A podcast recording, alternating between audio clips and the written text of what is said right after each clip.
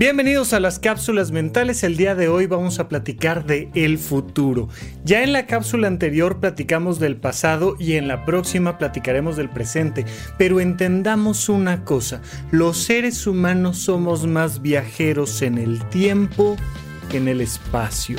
Y mira que somos muy viajeros en el espacio. Hemos caminado por todo el planeta Tierra y hemos caminado hasta en la Luna. Y a los seres humanos el viaje, el trasladarnos nos es muy importante. Para los seres humanos viajar a cualquier lado, a un lugar nuevo, es muy importante. Sin embargo, a nivel psicológico, todo el tiempo estamos viajando en el tiempo. Somos viajeros del tiempo. Cuando estamos parados en una fila en el banco, nada más sentimos cómo vamos viajando en el tiempo y no hemos hecho nada. ¿No? Te da esta sensación de que, de que la vida va pasando y me ha impresionado la cantidad de veces que un chico de preparatoria, una chica de universidad, me dicen, ay no, es que imagínate que pierdo un semestre. Y le digo, ¿y, y, ¿Y qué si pierdes un semestre? Pues no sé, en vez de graduarme a los 24 me voy a graduar a los 25 y leo, ¿y luego? ¿Y, cuál es el problema de esta sensación que nos da de perder el tiempo. Es que yo ya debería de estar, yo ya debería de tener. Y hay una sensación muy frecuente de que nos vamos quedando retrasados conforme a nuestro ideal. Te acordarás en, Los Simpson hay un momento donde, donde Homero va compitiendo contra Edison y va diciendo, a ver, este es el timeline, ¿no? Y yo ya debería de haber creado esta cantidad de inventos para esta edad que tenía Edison y tal. y nos vamos comparando con factores de tiempo.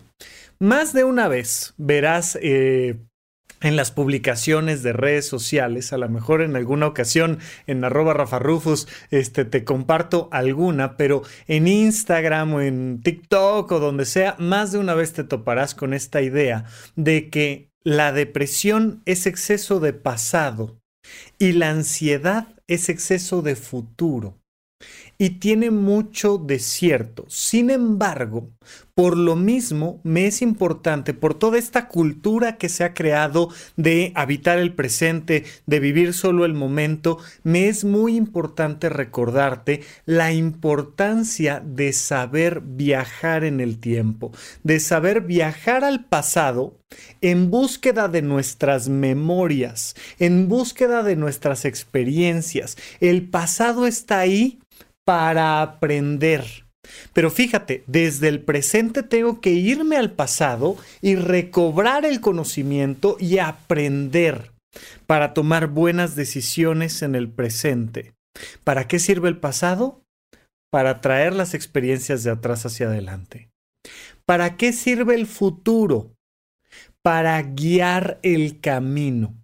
El futuro es esa estrella en el cielo nocturno cuando vamos navegando a la mitad de nuestra vida, en este mar inmenso que es nuestra propia historia, hay una estrella que va marcando el futuro.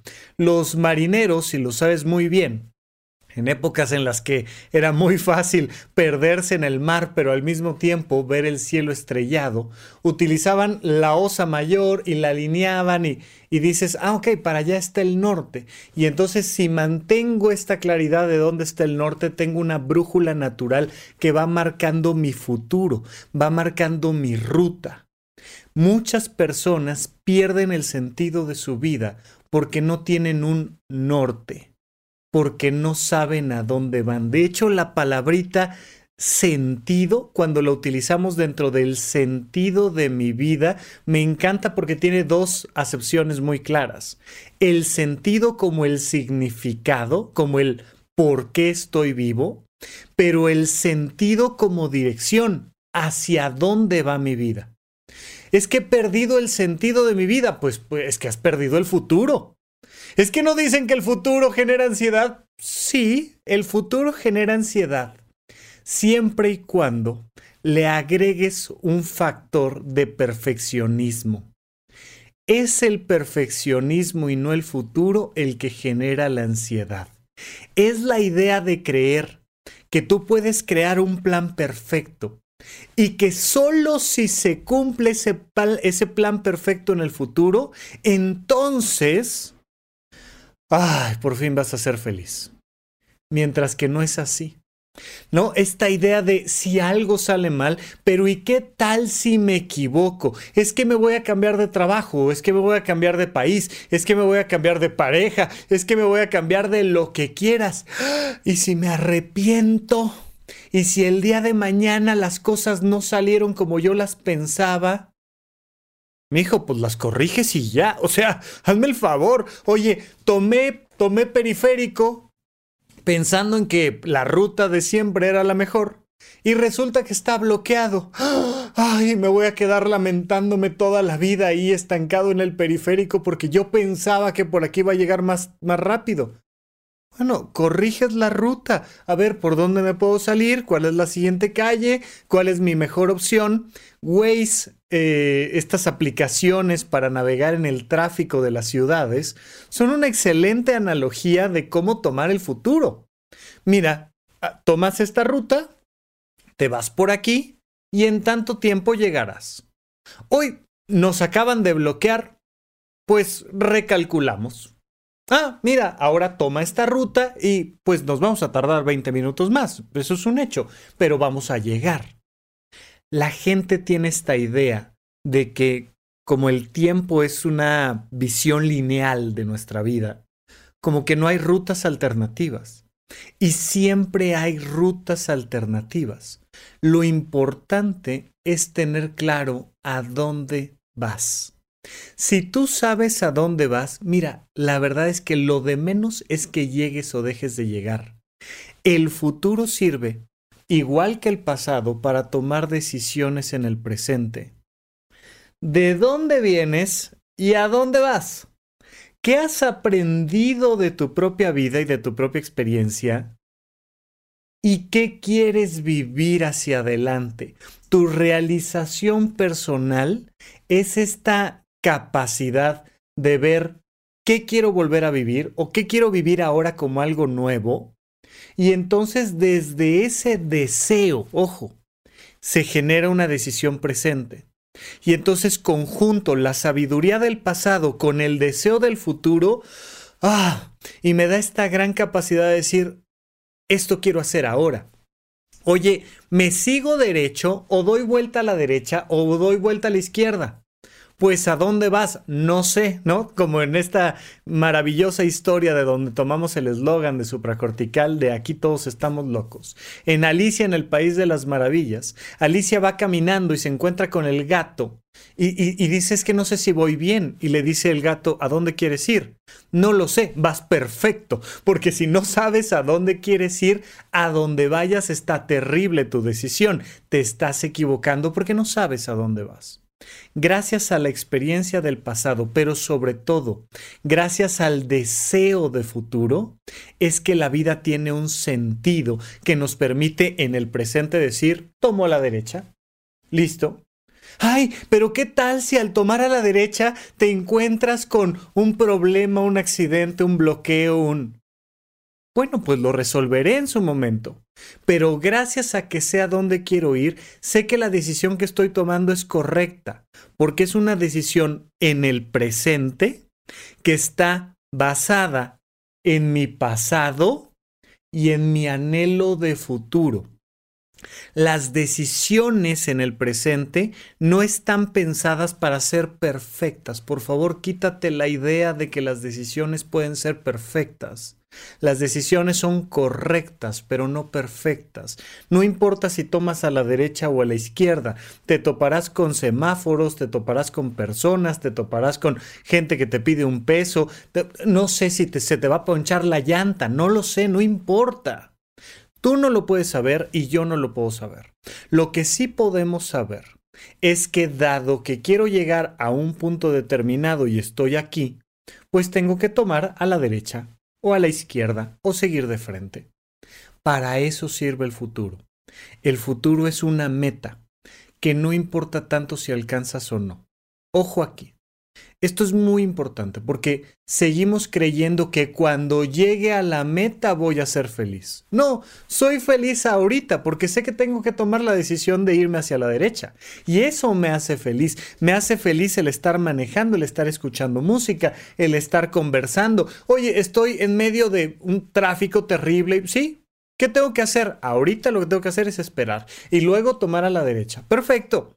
Entonces voy construyendo mi felicidad a través de tener claro hacia dónde voy. Y por eso te pregunto, ¿hacia dónde vas? En términos de tu salud física, ¿cuál es la próxima meta? ¿Cuál es la gran meta? En términos de tu trabajo y tu realización laboral o académica, ¿cuál es la siguiente meta? ¿Cuál es la siguiente parada? ¿A dónde vamos? En términos familiares, ¿cuál es el siguiente paso? En términos sociales, eh, ciudadanos, lo que me digas de diversión, de viajes, ¿qué toca ahora? Pero si no me estoy preguntando todo el tiempo cuál es el siguiente paso, que no necesariamente tiene que ser a más. ¿eh? O sea, el siguiente paso es repetir lo mismo que hice hoy. Me encantó. ¿Sabes qué? E, este restaurante está increíble, pero las quesadillas de Huitlacoche que tienen, bueno, me encantó. Mañana vengo por más. No necesariamente significa, no, mañana tengo que ir a un restaurante más grande y más complejo y probar cosas distintas. Eso quieres, adelante. No quieres, no pasa nada simplemente regresas por más. Es más, puede ser que mañana, y grabamos recién un episodio en Paguroideas de destecnificarse o destecnologizarse. ¿Sabes qué? Mañana quiero una vida más sencilla, mañana quiero comer un poquito menos, mañana quiero trabajar una hora menos. También se vale, pero es importante estar creando esta perspectiva de futuro. Ya sabes que están mis cursos del conocimiento de uno mismo en horizonte1.com, pero Horizonte 1 se llama precisamente así porque debemos de tener un horizonte de posibilidades significativas. Tenemos que ver siempre hacia adelante, aunque no necesariamente sea a más, a gastar más, a consumir más, no, pero siempre tener un hacia dónde va el sentido de tu vida. Y entonces tenemos este horizonte de futuro. Este horizonte de futuro es la segunda pieza importante para crear una felicidad presente. Está todo mi horizonte de pasado, la posibilidad de leer mi experiencia y mi vida como un aprendizaje. Está todo mi horizonte de futuro, la posibilidad de entender mi vida como un anhelo, como un camino de realización personal, alejándome lo más posible del perfeccionismo, de la idea de que el futuro tiene que ser perfecto. El futuro nunca va a ser perfecto. Y en la próxima cápsula vamos a platicar del presente, de cómo habitar el aquí y el ahora. Pero por lo pronto terminamos nuestra cápsula mental.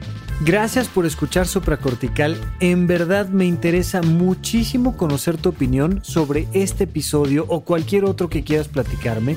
Puedes encontrarme como arroba Rafa Rufus en Twitter, en Facebook y en Instagram.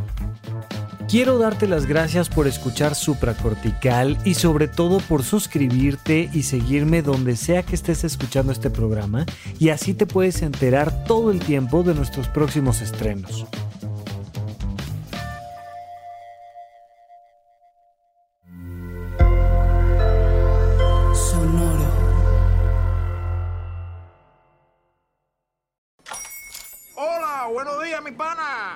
Buenos días, bienvenido a Sherwin Williams.